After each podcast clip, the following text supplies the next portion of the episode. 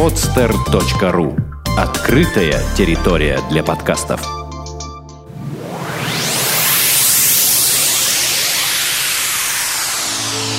Подкаст о людях. За чашкой чая.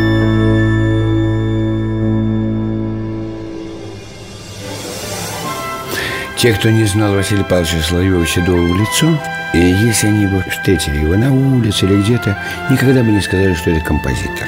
Или человек искусства.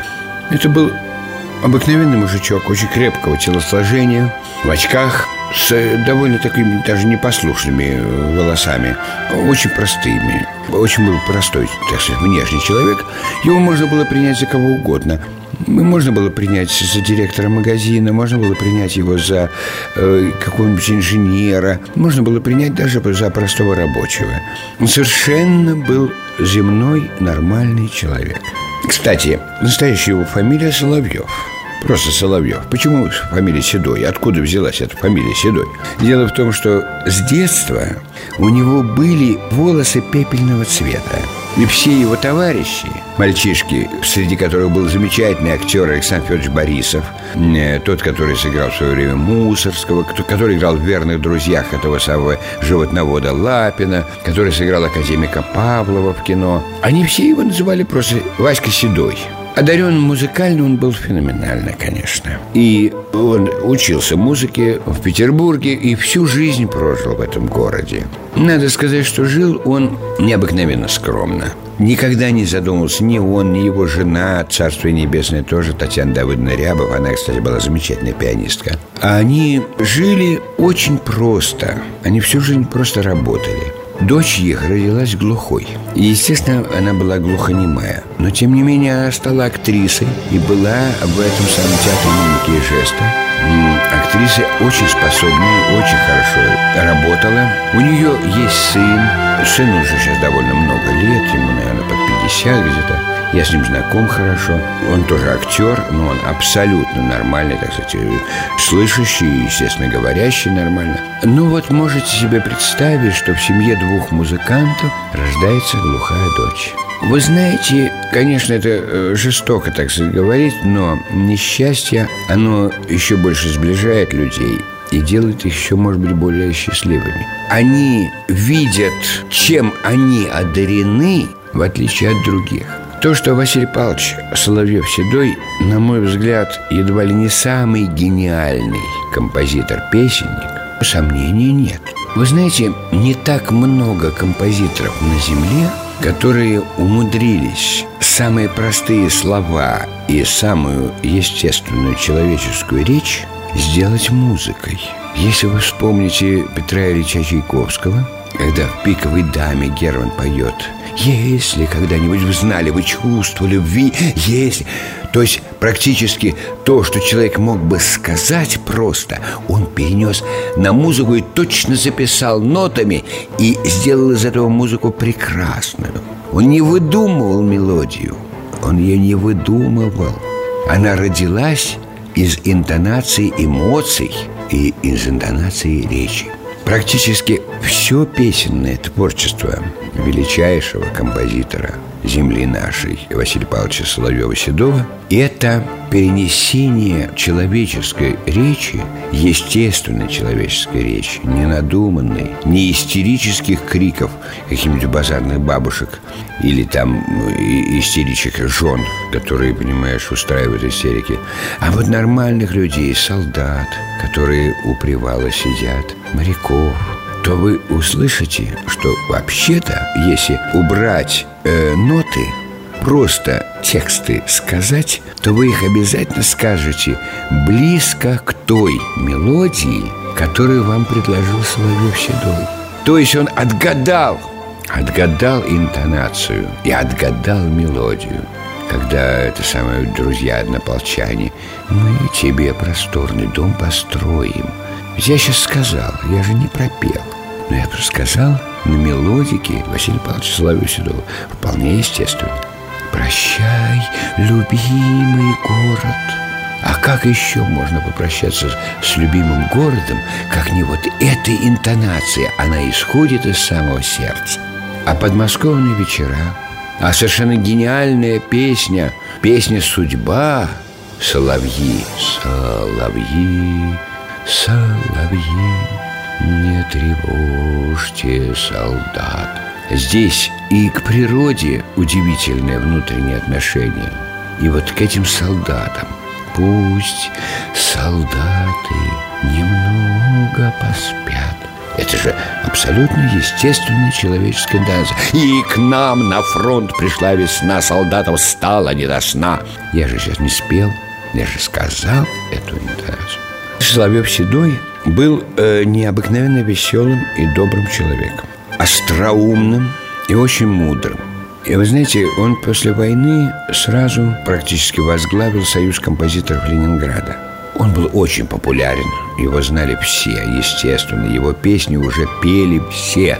Если вы помните, если бы парни всей земли, это тоже его песня. И Василий Павлович умудрился сделать для Союза композиторов и для композиторов – так много и квартир, и телефонов, и больницу устраивал, и практически у него день начинался с хлопот о нуждах своих товарищей. Он очень много э, помогал, я это хорошо знаю, потому что с папой моим очень дружили. И э, папа тоже, поскольку был невероятно популярным человеком, и э, его все знали, и всегда откликались на его просьбы. Папа, между прочим, для посторонних людей очень много сделал. Он ничего не делал для своей семьи. И когда мама как-то его упрекнула, что вот ты всем делаешь, а вот своим он на это сказал, понимаешь, Ириша, я хочу умереть, знать, что мои дети сами смогут о себе позаботиться. Вот, то есть именно из этих соображений он не устраивал нам никакого блата нигде. Но для других людей он, конечно, очень помогал. Он, э, ну, тоже, конечно, смотря, заслуживает этот человек того или не заслуживает. Или человек это все равно, что ему поможешь, а он все равно все это спустит. У Василия Павловича э, Соловьева-Седова в этом отношении не совсем были такие взгляды. Он старался помочь абсолютно всем. По-моему, это напрасно. Я никогда не забуду, вот, вот например, такая деталь. Э, его юбилей отмечали в э, Большом зале Ленинградской филармонии.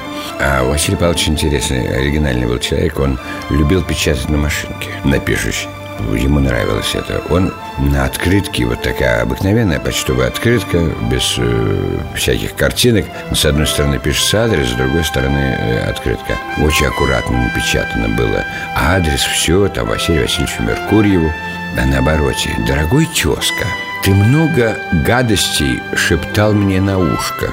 Я очень хочу, чтобы ты эти все гадости повторил со сцены Большого зала филармонии, когда будет меня чехвостить по поводу моего 60-летия. А потом перейдем напротив, а напротив там э, гостиница европейская, ресторан европейский. Пойдем напротив и выпьем по стаканчику кефира. Твой тезка, значит, Василий Соловьев Седой. Надо сказать, что я вот э, был многократным свидетелем, когда мама моя с Татьяной Давыдной, э, женой Василия Павловича, по телефону разговаривали.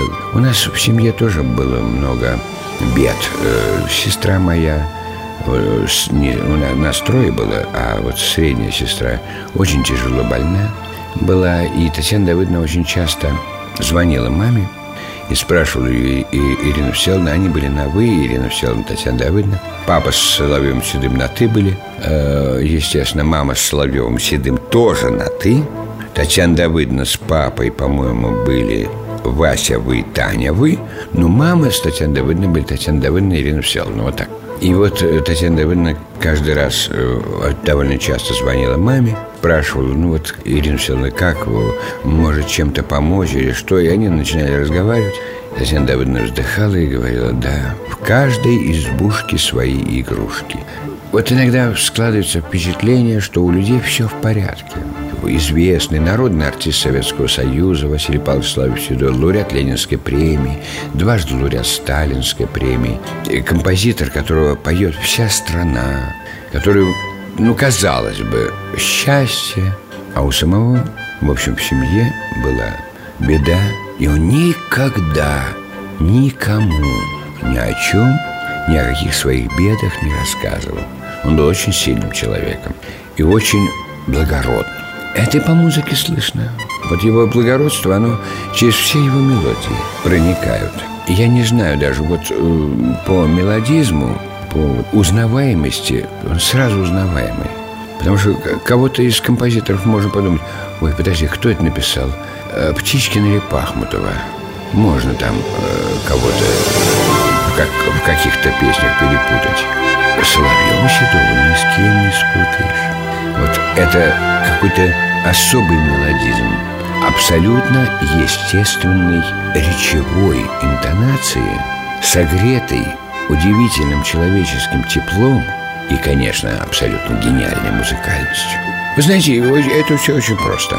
Это просто так же, как, э, понимаете, а в чем загадка и секрет и всегдашняя э, популярность и неиссякаемая любовь э, к тому же турецкому маршу Моцарта. А в чем секрет популярность баховской музыки, Бетховена, Чайковского, Соловьева-Седова?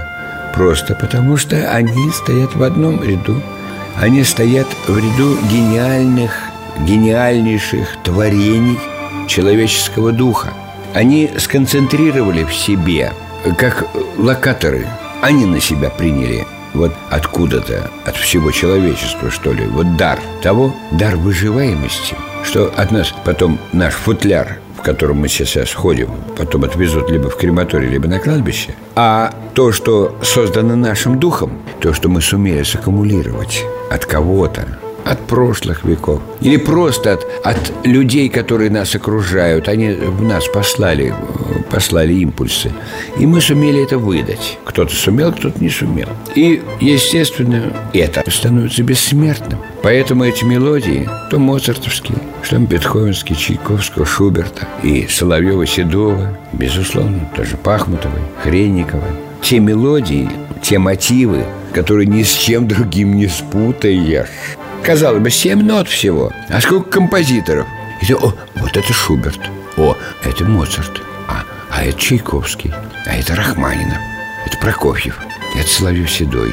Не спутаешь. То есть каждый из них еще по-своему это воспринимает окружающие звуки. Они все есть в природе, эти звуки. Где-то Где-то они существуют в природе. В интонации человеческой, я говорю, вот то, что Соловьева Седова от нашей речевой интонации русского языка, и он просто записал на ноты более ярко, более выпукло, раскрасил. Это вполне естественно, вполне нормально. И, собственно говоря, и те же самые Ну а что, пушкинские стихи? Ведь, конечно, кроме русских людей никто не поймет эти стихи Потому что поэзия – это языковое понятие. Это музыка вне языкового Это на каком-то подсознательном уровне существует у нас. И мы можем плакать и что, что тебе африканец, что тебе фин, что тебе русский, что тебе англичанин, что японец Заплачут от мелодии Чайковского. А от стихов Пушкина заплачут только русский, естественно. Потому язык это тоже загадка потрясающая, непонятная. Потому что почему нас так волнует. Люблю тебя, Петра, творенье. Люблю твой строгий, стройный вид Невы, державное течение Береговой ее гранит. Почему это нас так волнует? Понять невозможно. Но что-то что там тоже есть от музыки Но только для русского человека. А вот мелодии, именно чисто музыкальные ноты Они на всех языках пишутся одинаково. На пяти линейках. И дальше как вы исполните ее. Поэтому понятно, что вот эти мелодии, они останутся навсегда. Если вот э, во времена Соловьева-Седова, Дунаевского, это они современники все, Блантера, Богословского, Хренникова, э, было написано очень много замечательных песен, которые остались с нами. Возьмем ту же Пахмутову, уже более позднее поколение, чем те, о которых я сейчас говорил. Френкеля, Журавли, да, мне кажется. Тоже, опять-таки, вот интонационно. Ведь тоже разговор идет, мне кажется, порою, что солдаты с кровавых не пришедшие полей не в землю нашу полегли когда-то, а превратились в белых журавлей. Они и дальше идет, да? Понимаете, вот это то, что было тогда, вот сейчас как-то не рождается таких мелодий, не рождается таких вот откровений.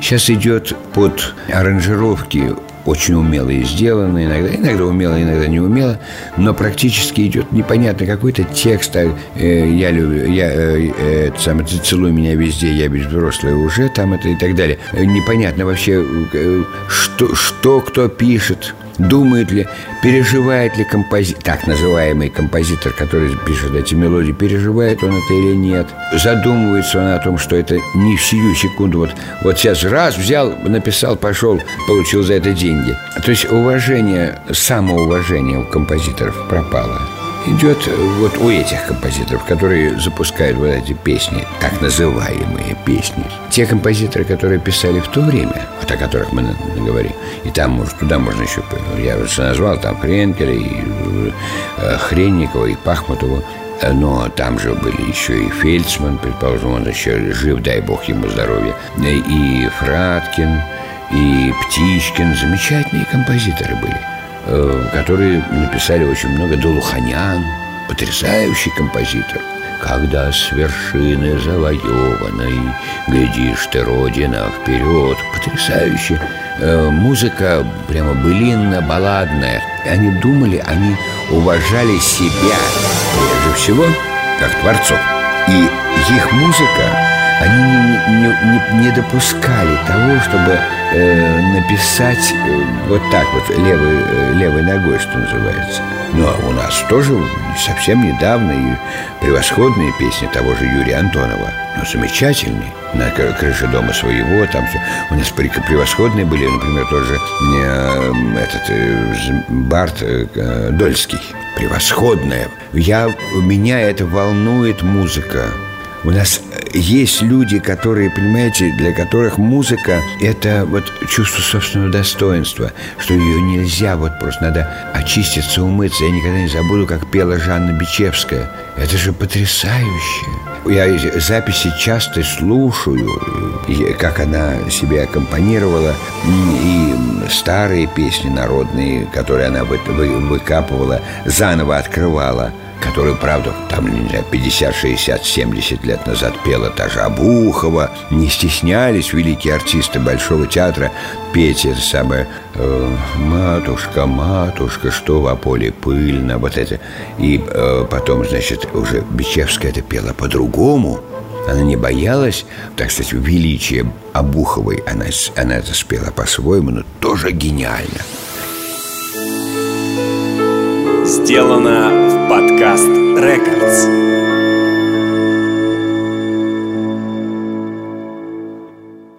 Скачать другие выпуски подкаста вы можете на podster.ru